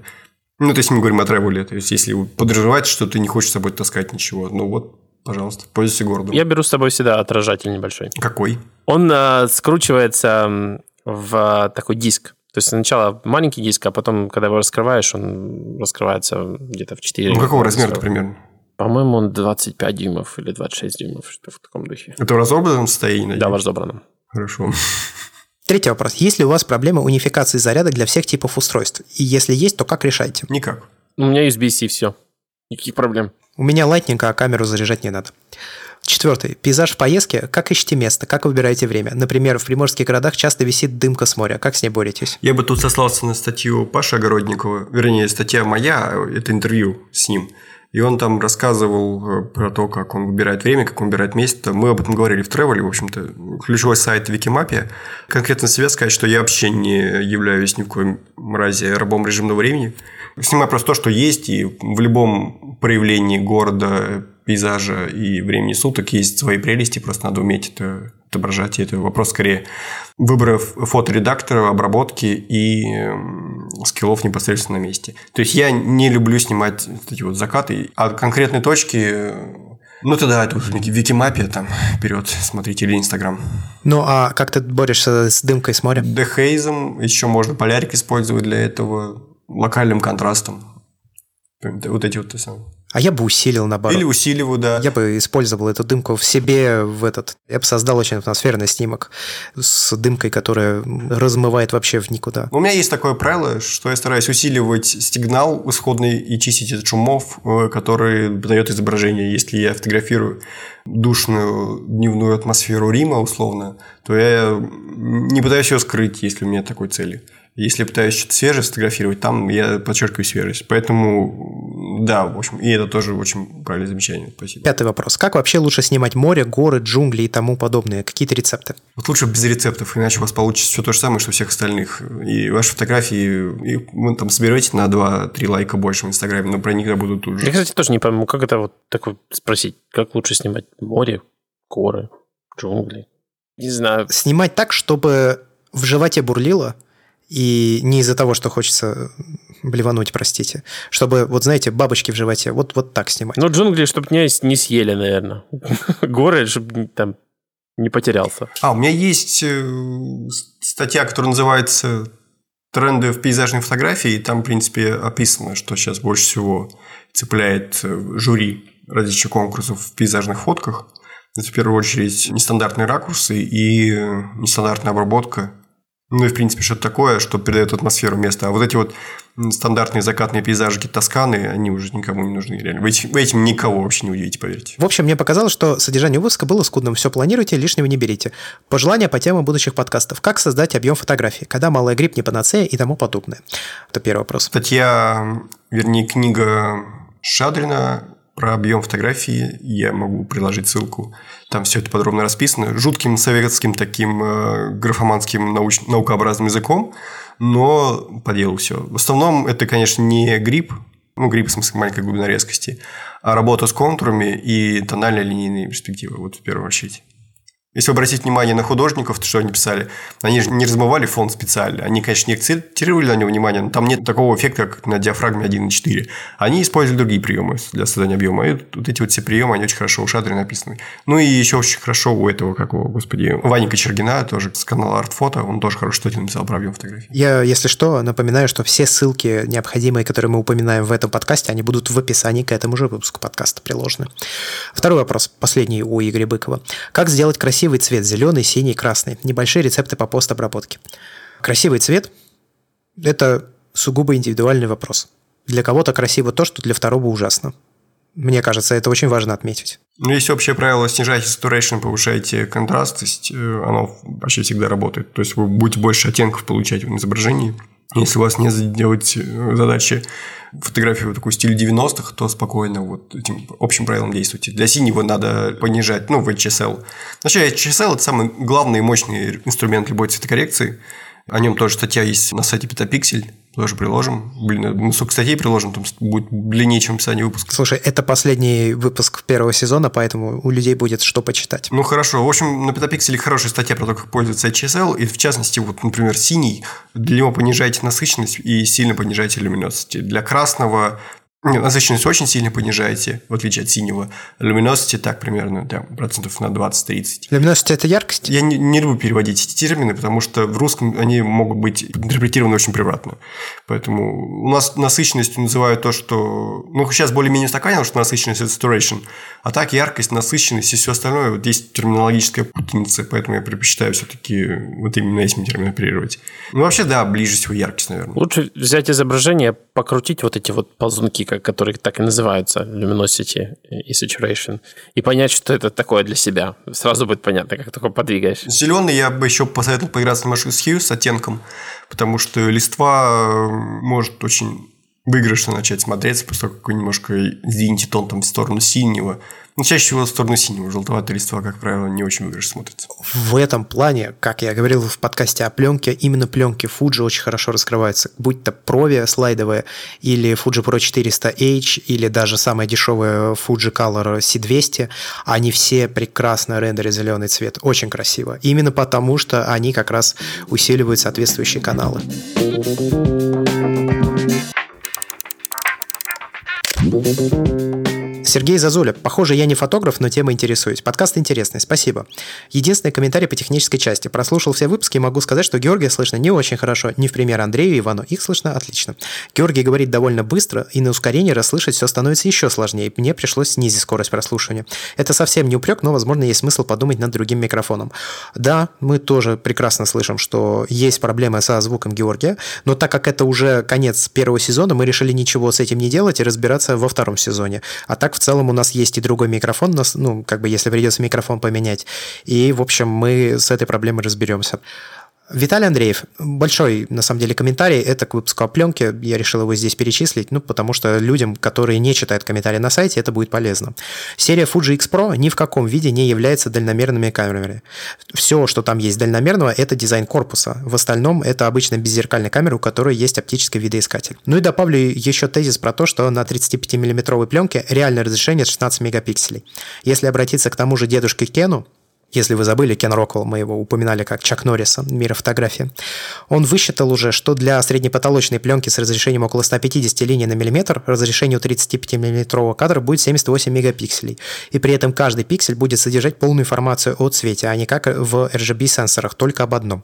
И про сравнение цифры пленки. Сравнивать сканы с фотолаба, в данном случае фотолаб подразумевается фотолаборатория, а не конкретный фотолаб, который делается оператором на потоке и на автомате, и потом делать вывод, что чтобы сделать так такую же картинку на цифре, надо ее испортить, это как минимум некорректно. Переведя пленку в цифру, надо понимать, что мы это делаем цифровой матрицей с ограниченным DPI и всеми остальными прелестями в кавычках и ограничениями цифры. И мы не можем на 100% точно интерпретировать в цифровом виде все то, что заложено в пленку и что во всей красоте раскрывается при оптической печати. Ну и последнее про пленочный лук. По собственному опыту, большая часть этого лука как раз из-за сканов в лабе на автоматических настройках, когда сканер на автомате пытается выставить среднепотолочные значения для кадра. Чтобы хоть как-то вытаскивать из пленки, что в ней заложено, нужно, безусловно, иметь свой сканер. И вот тут для 35 миллиметровой пленки начинается самое сложное, так как сканеры, которые могут нормально вытягивать 35 миллиметровую пленку, и уж тем более слайдовую пленку, стоят местами неадекватно дорого. Собственно, именно поэтому многие люди снимают на средние форматы и большие форматы. Их банально проще сканировать из-за размера кадра. Вот такой развернутый ответ от нашего слушателя. На самом деле очень полезная информация. Ну, как полезная, как минимум скажем так, образовательно интересная. Здорово дополняет то, что мы рассказывали. По поводу сканеров. Я уже давно зрел к тому, что сканер покупать надо. Я очень долго изучал вопрос, а какие, собственно, сканеры брать. Поэтому я могу немножко добавить от себя, что сейчас я пришел к тому, что надо брать не один сканер, Потому что один сканер, который подходит и для среднеформатной пленки, и для 35 миллиметровой пленки, чтобы он при этом хорошо сканировал как одну, так и вторую, это дорого. Ну, это типа 1180 рублей и больше. Если прям вообще топчик, то это типа полмиллиона рублей и выше. Соответственно, я буду брать два сканера. Это Nikon Coolscan 5000 ED, это сканер 135 пленки, то есть 35 миллиметровый. А для среднеформатной пленки плюс создание контакт-листов я возьму планшетный сканер Epson V800. Что такое контакт-листы? Контакт-листы – это когда у тебя на одном изображении сразу как бы все кадры с пленки. Ну, то есть ты можешь сделать маленькие превьюшки, чтобы понять, какие кадры ты хочешь отсканить, потому что сканирование же... А как это по-английски? Так и называется? Контакт-лист, так и называется, да. Контакт-листы бывают как э, в оптической печати, ну, то есть ты можешь сделать как бы маленькие отпечатки. Это вот все то, что вот э, ты видишь, когда, да, типа кадры с пленки такого-то человека, там, известного фотографа, недавно в чате кидали, да, и там типа столько-то, столько-то кадров. Это вот как раз контакт-листы. Это такое прямоугольное поле, на котором все кадры изображены, по которому уже человек решает, что он хочет дальше. Либо в оптической печати, либо в сканировании. Вот, чтобы делать контакт-листы в сканировании, сканировании в цифре нужен планшетный сканер. Планшетные сканеры качественно хуже, чем остальные все типы сканеров для пленки, но они позволяют тебе делать контакт-листы. Вот, собственно, как-то так. Это все вопросы, которые у нас были. Не, не все. Мне же еще уличку присылали. Не все? А у тебя еще есть. Давай. Да, я просто не загонял их в Trello. Так, вопросы. Ну, я постараюсь их не очень затягивать, потому что мы уже довольно долго вещаем. Значит, первый вопрос, э, так, поклонник ваших подкастов, ла-ла-ла, в общем, благодарности. Будет ли подниматься тема о том, где искать работу фотографа или как правильно действовать начинающим фотографам в попытках поиска заработка? Будет. Как восстанавливать ценник на заказы фотографу? Я вкратце могу пока сослаться на свою статью о том, как я сам начинал карьеру, и основном там ключевых слова два. Это пресс-служба моего университета, то есть я как бы студентом просто пришел в свой вуз, сказал, хочу фотографировать, ему давай. Вот, мне там какие-то копейки наняли, а потом там потихонечку и на полную ставку перевели, и подняли зарплату, и опыт набирался, и портфолио пополнялся такими известными людьми, потому что Московский государственный университет все-таки такая известная величина, и туда и чиновники известные приезжали, и, э, в принципе, люди такие со статусом известным. Вот. А что касается других направлений, то я начинал еду. Не знаю, сейчас э, стоит его рекламировать, этот сервис, потому что сейчас я сам не сотрудничаю. Он мне не нравится, они совсем, мне кажется, охамели с той точки зрения, что деньги им заносят в основном исполнители, а встают они все время в разных ситуациях в сторону заказчиков или просто игнорируют все запросы тех, кто, собственно, деньги приносит. Вот. Ну и, в принципе, они берут и комиссию, и предложения у них платные. Я не считаю, что я должен делиться чуть ли не 30% своих заработков с ними. Вот. И, значит, дальше о конфликтах э, речь, что вот, типа, снимаешь за 500 э, тысяч рублей, и к тебе отношение плохое из-за этого, а требования какие-то совершенно безумные. Вот, по этому поводу могу сказать, что да, в общем, человеку что за 500 рублей, что за 5000 в час в том числе, требования реально абсолютно одинаковые. Поэтому просто не беритесь за дешевые заказы, а где брать дорогие, даже не знаю, что вам посоветовать. Ну, вот мой путь был таким. Ну, и в целом, мне кажется, оставать сейчас на стезю репортажного фотографа, это такое гиблое дело, мне кажется, несколько лет. И, ну, в общем, рынок будет сужаться, скорее всего. Поэтому это не то, чем стоит связывать свою жизнь. Если хотите зарабатывать фотографии, занимайтесь художественной фотографией, тренируйте не репортажные навыки, а художественные, в первую очередь. Так вкратце. А так вообще, да, у нас будет этому посвящен отдельный выпуск. Мы хотим собрать самых разных людей, которые зарабатывают в самых разных сферах и жанрах фотографии, и, собственно, поговорить с ними о том, как они к этому пришли, как они зарабатывали, ну, то есть, чтобы получился, опять же, такой ультимативный гайд, ну, даже не гайд, а скорее энциклопедия, да, как можно зарабатывать деньги, чтобы просто хотя бы было примерное понимание, куда двигаться, куда обращаться, куда писать, на что смотреть и, в общем, что снимать. Еще вопрос про Sony Alpha 7, почему-то заданный мне.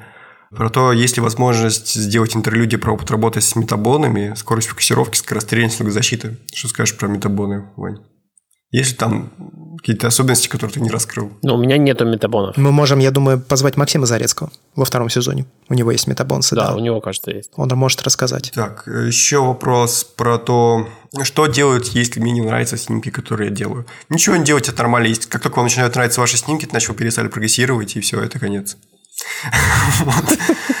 Не хэппи Пишут, что там различные технические вещи. Собственно, мне в личку прислали, чтобы показать э, изображение. Видимо, вы постеснялись э, все это.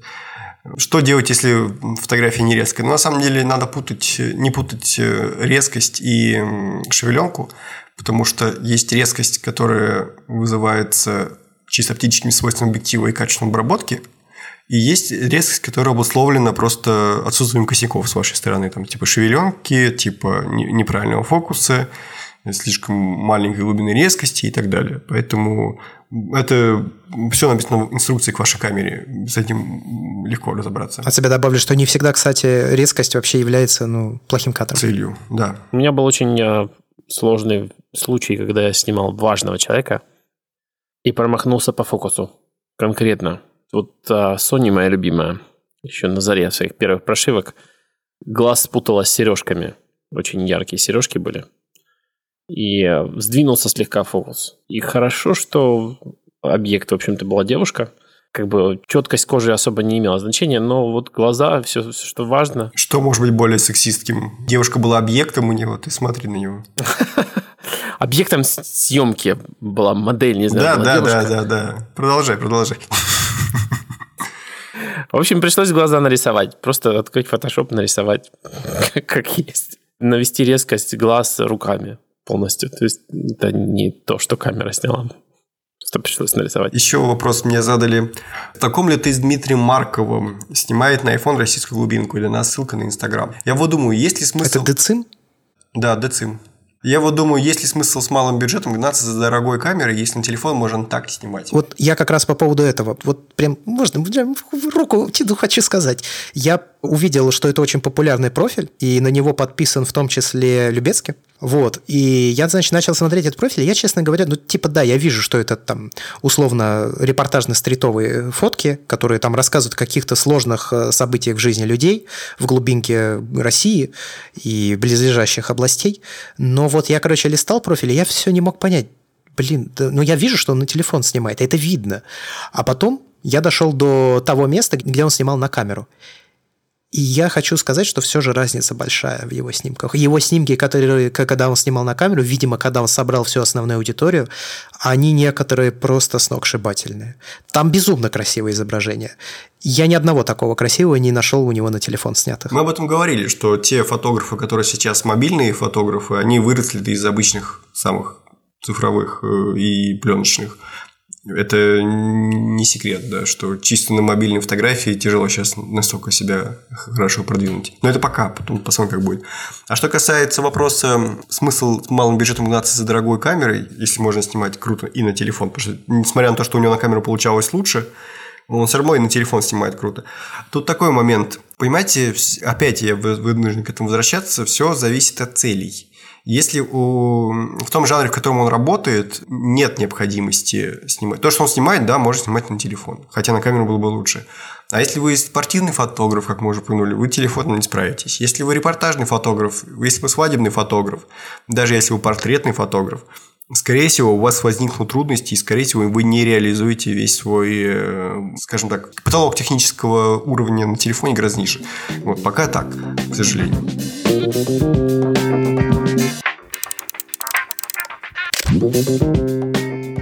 Вот, у меня остались вопросы еще из Твиттера, которые я задавал. Часть из них Андрей зачитал, часть из них э, нет. Значит, вопрос, почему именно вас я должен слушать? Отвечу так, что нет, не должен. Дальше следующий вопрос. Это действительно, как бы правда, не должны. Но если хотите, можете послушать. Потому что больше некого. Либо тишину, либо нас. Да просто, мне кажется, у вас хороший подкаст. Я очень доволен тем, что у нас получилось. Я рад, что мы не заглохли на первых выпусках, и у нас как-то резко все очень пошло. Безусловно, без э, основания в виде бердикаста ничего бы не было такого по крайней мере, так быстро бы мы аудиторию точно не набрали. Сейчас у нас в среднем где-то 7,5 тысяч человек слушает. Ну вот, да, это очень прилично, на мой взгляд. Подкаст о фотографии, тем более такого нового. Вот. Но, тем не менее, я думаю, что у нас очень удачная такая синергия из Вани, э, которая вполне конкретную область знаний очень хорошо проработал и освещает. Из Андрея, который, с одной стороны, представляет в нашем чате любительских э, фотографов, а с другой стороны, пленочных. Это и того, и другого. Нам бы пришлось его заменить только двумя людьми, разве что четвером было бы уже подкаст вести тяжело. Вот. Э, ну и я, в принципе, как человек, который, думаю, ребят не биться, больше всего снимает именно за деньги, именно в ремесле, скорее, я больше погружен, чем ребята. Да, конечно. Вот. Поэтому мы стараемся с разных сторон освещать, и мне кажется, это самая сильная сторона нашего подкаста. И я думаю, что если бы я себя реклам... рекламировал наш подкаст, я бы рекламировал его именно с этой точки зрения, такой подачи. Значит, вопрос про оптику. Есть версии оптики 2.8 и 4. Реально мы чаще всего снимаем на прикрытых диафрагмах или с монопода, если мало света. Если критичный то уже без суперсветлого фикса не обойтись. Так нахрена нужны f2.8, если они тяжелые, дорогие и, по сути, избыточные в 90% фотографов? Ну, тут э, такая есть ошибка с распространением личного опыта на большинство. Нам всегда кажется, что большинство делают не так, как мы. На самом деле нет. Очень многие снимают на открытых. Но тут, значит, несколько комментариев. Во-первых, f2.8 не всегда дешевле, чем f4. Есть прекрасный Nikon 1635 на f4 и Nikon 1735 на 2.8. 1735 и 8, конечно, постарше немного, но, тем не менее, он все-таки дешевле. Я его взял за 33 тысячи, а 1635, э, по-моему, дешевле, чем за 35 я не встречал. Это первый момент. Второй, насчет тяжелые. Да, они примерно одинаковые. Единственное, что отличает 1635, то, что у него есть стаб. На мой взгляд, стаб в ширике такая вещь э, себе немного, потому что ну, мы об этом вкратце упомянули. Полезно, но просто для разных задач эти объективы. F2.8 – это на самом деле чисто репортажная история. И э, он такое сакральное число для зум-объективов, там, условно для 2470 или 70-200. Ну, или там 1424 в случае с Никоном. Потому что Объективно людям, объективно об объективах, кстати, хорошее было бы название. Объективно любителям не всегда нужны эти фокусные состояния и такие объективы. Я вообще топлю за то, что в повседневности и в художественной фотографии фиксы намного практичнее и удобнее, чем зумы. Но когда у тебя стоит производственная задача снять с низкими шумами и хорошо, у тебя просто выбора нет. Ты просто берешь самое дорогое, что есть, и снимаешь так, как нужно. Потому что все-таки там сколько столов получается разница два. Это ощутимо. У меня есть позиция на этот счет, кстати, тоже. Есть эм, такое понятие, как peak performance, пиковая производительность. Но для объектива это не очень, наверное, хорошо перевелось на русский язык. Максимум возможностей. Максимум возможностей объектива обычно не находится на максимально открытой диафрагме. Поэтому, если вы планируете снимать на f4, ваш объектив хорошо, если открывается на 2.8, потому что, скорее всего, в этой области начнется его пиковые возможности. Ну, по крайней мере, так в основном устроена большая часть оптических схем, которые я наблюдал из всех, наверное, линз, которые я снимал. За редким исключением, некоторые очень дорогие объективы просто обладают линейными возможностями, ну, грубо говоря, никак не меняются практически от диафрагмы, что очень редкое явление, повторюсь. Для очень дорогих стекол, да, такое вот возможно. Но в основном, если ваш объектив открывается максимум на f4, это значит, что пиковые возможности это где-то f5,6. Ну, я имею в виду в плане контраста, четкости, ну, вот таких вот качеств, которые мы ценим в объективах. И 2.8 у вас скорее для эстетических моментов, ну, таких каких-то креативных и для светосилы, ну, собственно говоря, когда света не хватает. Я постоянно снимаю на открытый. Но это вопрос о том, что мы, мы как правило, поджимаем. Я репортажи, если снимаю на 2.8, просто так стараюсь выстраивать композицию, что не бросается в глаза маленькая игра. Я в основном, когда снимал репортажи, я снимал на F4. Ну, это и проще, и в целом как бы получаешь максимальные возможности своего стекла. Конечно, открывал по случаю, но в целом, да, я снимал на F4, но стеклами F2.8 Опять же, по причинам, которые объяснил. Я стараюсь снимать в диапазоне от f5.6 до f16. Ну, это стрит, естественно, там. Да. Не, если портреты, то, конечно, я стараюсь, наоборот, открыть по максимуму. Значит, просил в отзывах выпуск про микро 4 тетик. Извините, что я не зачитываю имена авторов этих вопросов. Я чуть иногдался их, их скопировать. Вот. Ну и в основном эти имена мне беспокоят все это из лички. Там ники, а не имена, поэтому, наверное, это не, не о многом говорит. Так вот, значит, просил в отзывах выпуск про микро 4 третьих. Вроде кто-то из вас даже пользовался. Хотелось бы полноценный выпуск с плюсами, минусами системы и существующей линии оптики при основных, ну, это, видимо, опечатка, при основных производителей Olympus, Panasonic, кто там еще. Ну, тут, наверное, Ваня должен ответить. Я только замечу, что ну, спецвыпуск это, пожалуй, чересчур, потому что никто из нас на данный момент не снимает. У нас были интерлюдии про D850, про Sony Альфу и пленку, поэтому, ну, про лейку. Поэтому у нас просто недостаточно будет фактуры для того, чтобы все это на целый подкаст растянуть. Но вообще, да, конечно, это заслуживает тем. Но мне кажется, Ваня можешь просто рассказать, почему он ушел с микры. Он уже об этом рассказывал. Ну, так, в качестве отдельного выделенного пункта. Может, поведаешь? Ну, в целом, я об этом говорил где-то там среди наших выпусков, о том, что просто оптические схемы для микро 3 четвертых иногда просто какие-то безумные, просто для достижения эквивалентов. И если все это не важно, конечно, и в первую очередь во главу угла ставится видеовозможности и легкость, общая легкость всей системы, то, конечно, микро 3 четвертых отличный вариант. И я бы сейчас в любой момент мог бы взять лучший Olympus или лучший Panasonic, какой там у них сейчас на данный момент будет лучший, и совершенно спокойно снимать. Например, у меня знакомый коллега по работе снимает на G90, мне очень нравится эта камера. А очень нравится, что делает Panasonic сейчас в сотрудничестве с Leica. Но даже они сдались и сделали полный кадр, потому что у нас как там единственный гендер. Да. И э, микро 3 четвертых сейчас имеет смысл только если они радикально будут дешевле, чем полный кадр.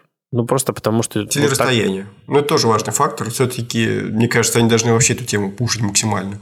Что вот у нас вот есть телевики, которые маленькие, аккуратненькие, вы можете там снимать за 3 километра, в отличие от наших этих гаубиц полнокадровых. Да, в принципе, вот это вот они сейчас осознали очень что это их сильная сторона, и будем надеяться, будут развивать эту тему. Но вот я сейчас себя, честно сказать, не вижу возвращающимся на микро 3 четвертых, хотя вполне бы мог. Еще вопрос есть? Нет, все остальные ты зачитал. Тогда у меня есть несколько вопросов к вам. Я подготовил 12 вопросов. Это блиц. То есть здесь нужно, чтобы вы минимально думали и просто отвечали вот как что приходит в голову.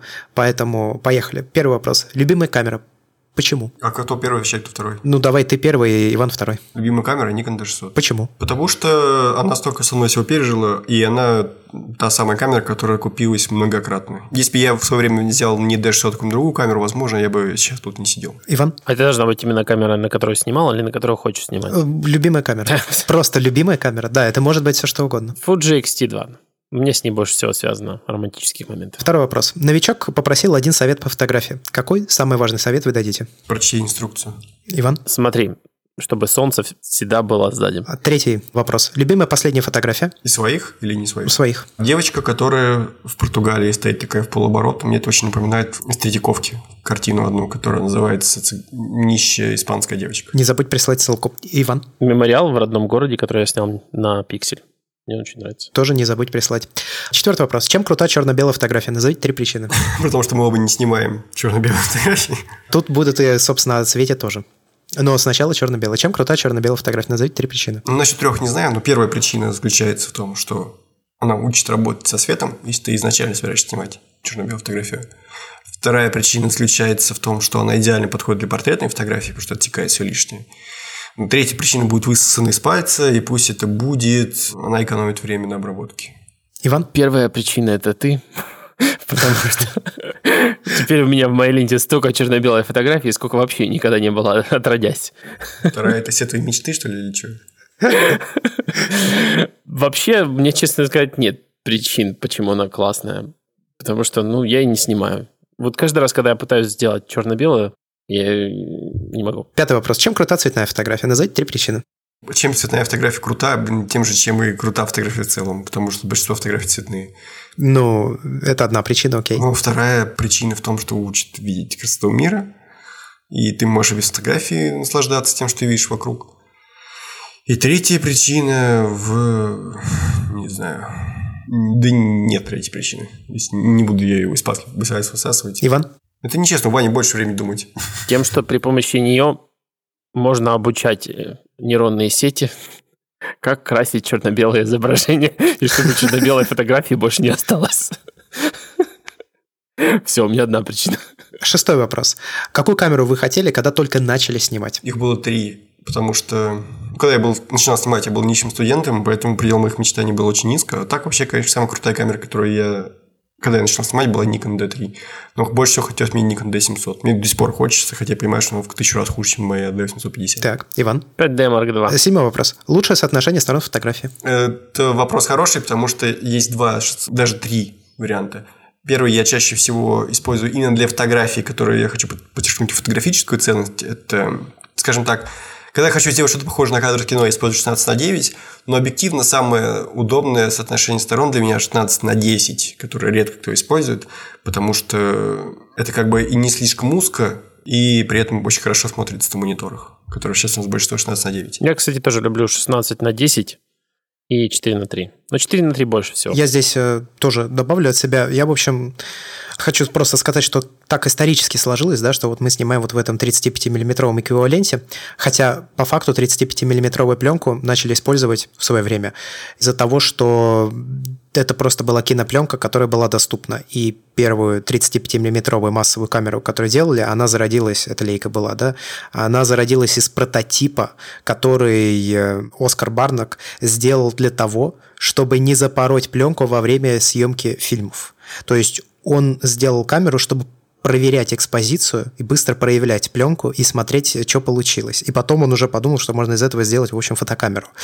И когда я смотрю на снимки, сделанные на средний формат, а у них другое соотношение сторон, там 6 на 7, 6 на 9, 6 на 4,5, и когда на большой формат смотрю, тут те 5 на 7 и так далее, я считаю, что они все для фотографий подходят лучше, чем стандартный 35-миллиметровый кадр. Но при этом, если ты действительно хочешь придать, условно говоря, киношный лук, то здесь как раз все наоборот. Но это исключительно вопрос наших личных э, предпочтений. Значит, восьмой вопрос. Чего не хватает в вашей фотографии? Смысла. Так, Иван. Общего стиля фирменного лука. Я от себя могу сказать, что вот я сейчас хочу избавиться. Ну вот если вы посмотрите на мои фотографии, то там всегда четко прослеживается направляющая. Горизонтальная, вертикальная, диагональная. Практически в каждом кадре это присутствует. И я хочу сделать так, чтобы, во-первых, они комбинировались, и, во-вторых, чтобы они не были так э, нагло заметны. Вот это то, чего мне не хватает. Девятое. Теряли фотографии ли вы из ошибок системы, диска, флешек и камеры? Да, но ничего ценного. Как правило, нет. Иван? Я нет. Десятый. Сколько книг о фотографии вы прочитали? Штук шесть. Иван? А инструкции камерам считаются? Ну, в каком-то смысле, наверное, да, но если так, то у тебя будет, конечно, очень большой опыт, я У думаю. меня да. да. У меня только одних, наверное, по камерам, наверное. Причем я читаю иногда инструкции камер, которые даже не купил. Просто по приколу.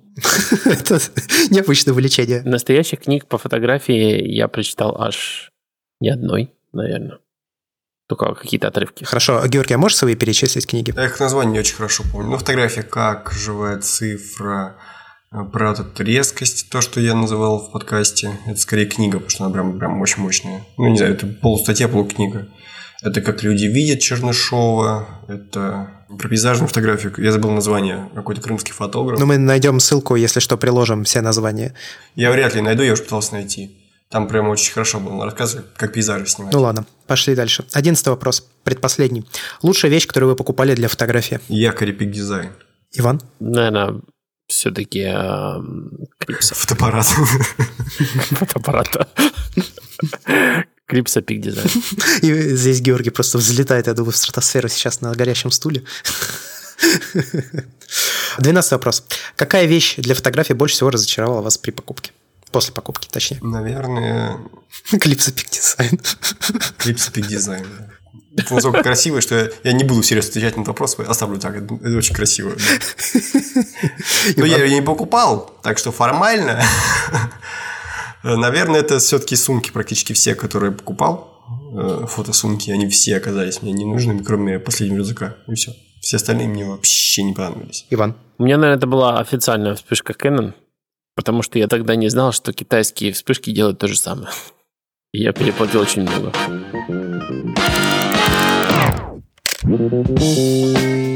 Что ж, в общем-то, я думаю, на этом мы будем заканчивать подкаст. Большое спасибо, что слушали первый сезон подкаста «Похожий фотограф». Ну, ты своими-то впечатлениями поделись. Своими впечатлениями. Давайте я поделюсь. У меня есть э, некий такой набор мыслей, который я сформулировал за вот все то время, что я начал увлекаться фотографией. Мы с вами записываем подкаст. У меня есть такие несколько наблюдений. Ну, во-первых, я думаю, что в каждой фотографии есть фотограф.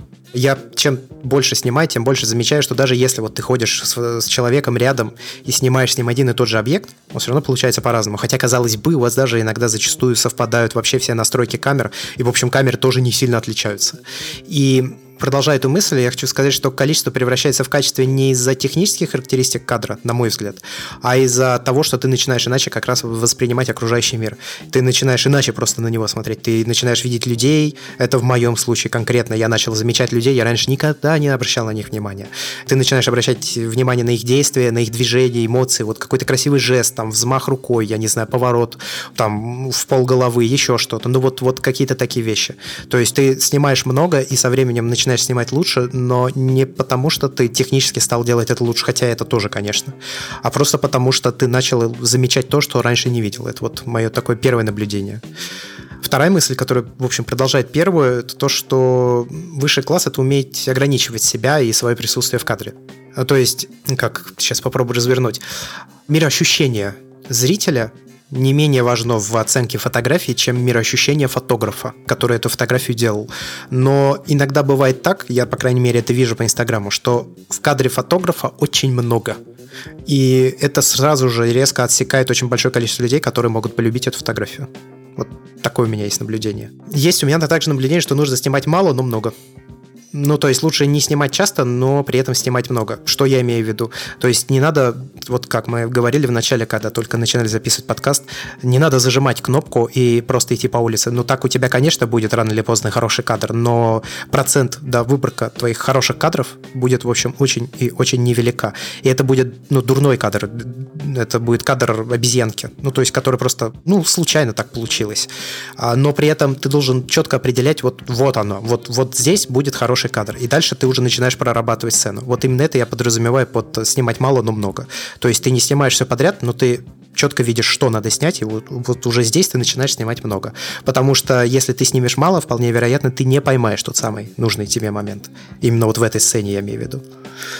Я горьким трудом и опытом до сих пор еще не принял, но понимаю уже логически головой, что лучше не допоказать, чем перепоказать. Это касается не только количества снимков, которые ты выкладываешь куда-либо и показываешь людям, но это касается и самого кадра в том числе.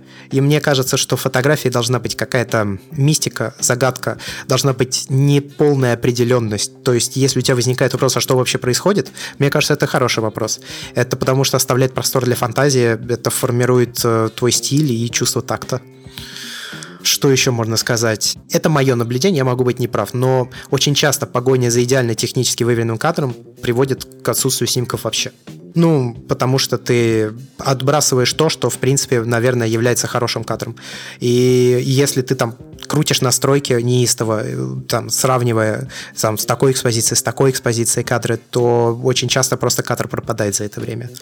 И также мое личное наблюдение, что камера всегда должна быть наготове. Ну, то есть вот если ты вышел снимать, то камера всегда должна быть наготове.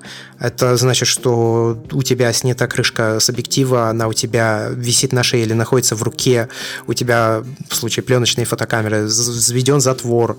Если это, опять же, пленочная фотокамера, то ты предварительно промерил экспозицию. Ну, то есть вот какие-то такие вещи. Ты должен быть готов. И твоя задача как, условно говоря, профессионала, в данном случае под профессионалами подразумеваю не человека, который снимает за деньги, а человека, который, ну, в принципе, да, расценивает какое-то свое творчество, условно говоря, что вот я занимаюсь вот фотографией, я фотограф, типа. Твоя задача, соответственно, как профессионал, быть всегда готовым, вот, чтобы сделать этот кадр. Если уж ты вышел снимать, конечно. Еще одно наблюдение. Я очень... Это горьким опытом набитое у себя лично. Шишки ни единого раза я еще так, правда, не последовал этих шишкам, но тем не менее. Событие важно, но последствия события еще важнее. Вот у меня часто бывает, я снимаю какое-то событие, а что происходит после события, я не снимаю. Хотя вот это, мне кажется, самое интересное. И это, как правило, никто не снимает. И мне кажется, это, наверное, даже в репортажной фотографии работает. Житинев тоже рассказывал, и Плотников тоже рассказывал, что все самое интересное происходит до, после из сцены. Да, я говорю, на своем опыте это тоже, в общем, как-то проследил. Еще одна мысль тоже опытным путем. В общем, я в основном хожу по улице. Я нашагиваю в неделю где-то по 120 километров. Ну, то есть я прям целенаправленно трачу свое время и физические силы, неважно, там жарко, не жарко. Я просто беру и хожу и фотографирую. И вот я заметил за собой, что если я прям целенаправленно ищу кадр глазами, я нифига его не нахожу. А вот в то время, когда я немножко расслабляюсь, и как бы я позволяю себе, скажем так, жить этим моментом, который сейчас со мной происходит, вот тогда у меня получаются хорошие снимки. Ну, на мой взгляд, хорошие снимки. Да, тоже согласен. Это тоже такое есть. Есть еще одна проблема, которую я за собой наблюдаю. Очень часто у меня бывает такое, что вот я чувствую, вот он кадр, и я, короче, не решаюсь его снять. И после этого, когда я не решаюсь его снять, ну, у меня есть проблемы, я немного застенчивый, я там как-то начинаю переживать, у меня пульс повышается, там руки потеют. Я после того, как не снимаю этот кадр, я еще иду какое-то время и думаю об этом кадре. Я корю себя за то, что я его не снял. И с одной стороны, хорошо, наверное, что я это замечаю, но с другой стороны, я точно так же понял, что пока я думаю об упущенном кадре, я пропускаю десятки новых возможностей. Это, конечно, сложно не думать об упущенном кадре, но, в общем, это жизнь, и мне кажется, наша задача научиться отпускать памятные моменты, людей, места, ну или красивые кадры. Но при этом самое сложное, наверное, это снять что-то красивое и сделать это так, чтобы это было захватывающим. То есть нужно не просто задокументировать реальность, а, но нужно как-то запечатлеть ее настроение, какие-то чувства, нужно передать ощущения, которые ты испытывал, когда ты снимал эту фотографию. Фотография, потому что должна рассказать тебе о снятом объекте, а не просто показать этот снятый объект. То есть, да, это зависит от интерпретации зрителя, о которой я говорил в начале, но вот это самое сложное. Вот нужно уметь вот это делать. Собственно, последние мои мысли кстати, интересно, что ты меня спросил мои впечатления, потому что я, как видишь, немножко подготовился вообще. Я хотел в конце их озвучить. Фотография – это просто. Потому что фотография есть везде. Но фотография это сложно, потому что фотография есть везде.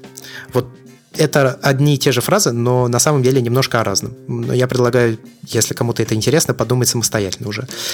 И последнее, мне очень понравилось такое выражение, красивое, как мне кажется. Фотография – это как горсть песка ты вот зачерпываешь ее рукой, но как бы крепко ты кулак не сжимал, песок все равно просыпается на землю. А вот те немногочисленные песчинки, которые останутся, это твои лучшие фотографии. И остальные пропадут во времени, как упавший на землю песок. С деньгами так же.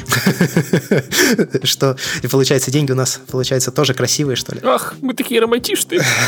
Жаль даже расставаться. Последняя мысль, которую я хочу озвучить, это цитаты Гильермо Дель Торо, которые вообще не относятся к фотографии, но мне кажется, это очень полезно и как ни странно, прикладно к фотографии. Меньше сюжета, больше история. Сюжет — это ритм, а история — это мелодия. Вот так вот. И тишина. Что ж, да, и тишина. Спасибо большое, что слушали наш подкаст. Мы вернемся через несколько месяцев, через три месяца. Мы вернемся в полном составе. Ну а пока Георгий будет в отъезде, мы сделаем перерыв на где-то 2-3 недели, после чего запишем несколько. Это не значит, что мы будем записывать вплоть до самого отъезда, возвращения Георгия эпизода. Но мы запишем несколько спецвыпусков, где мы поговорим. Ну вы узнаете, о чем это будет. Дополнительный бонусный контент, который будет такое межсезонье между первым и вторым эпизодом. У меня есть небольшое объявление для наших слушателей. Дело в том, что за то время, которое мы отсутствуем, а подкасты, похоже, я фотограф, записаны наперед, мы всем проектам Бердикаст или же Бродокастом реорганизовали наш Patreon. Patreon — это платформа, которая позволяет поддержать развитие каких-либо проектов, контент-мейкеров и так далее. И сейчас, после реорганизации, на нашем Патреоне есть дополнительный аудиоконтент ко всем нашим подкастам. То есть это, похоже, я фотограф, это Бердикаст, это Birdie Building, это The Big Bird Theory и Батина консоль. Поэтому, если вы хотите поддержать развитие подкаста «Похоже, я фотограф», то вы можете перейти по ссылке patreon.com birdicast и выбрать тариф с после шоу «Похоже, я фотограф» за 5 долларов в месяц. А после шоу «Похоже, я фотограф» это будут диалоги какие-то между нами, между мной, Иваном и Георгием, где мы будем обсуждать, возможно, какие-то отвлеченные темы, возможно, что-то о фотографии. В любом случае, это могут быть беседы вне формата нашего подкаста. И хотя мы задумали эту реорганизацию относительно недавно, к сожалению, мы не записали для каждого выпуска нашего подкаста такое после шоу. Тем не менее, некоторые количество есть. И уже сейчас они выходят на сайте Patreon. Поэтому переходите по ссылке patreon.com slash выбирайте подходящий вам тариф и поддерживайте развитие проекта или же развитие подкаста «Похоже, я фотограф». Всем спасибо. С вами были три человека. Я Андрей Барышников, Георгий Джиджея. Это я, пока и Иван Воченко. Это я. Всем пока. Подписывайтесь на нас в социальных сетях, ставьте оценки подкасту. Если вам вообще что-то интересное, вы можете задавать, как обычно, вопросы. Мы на них точно так же ответим где-то в следующем сезоне. Ну и услышимся. До скорых встреч. Пока.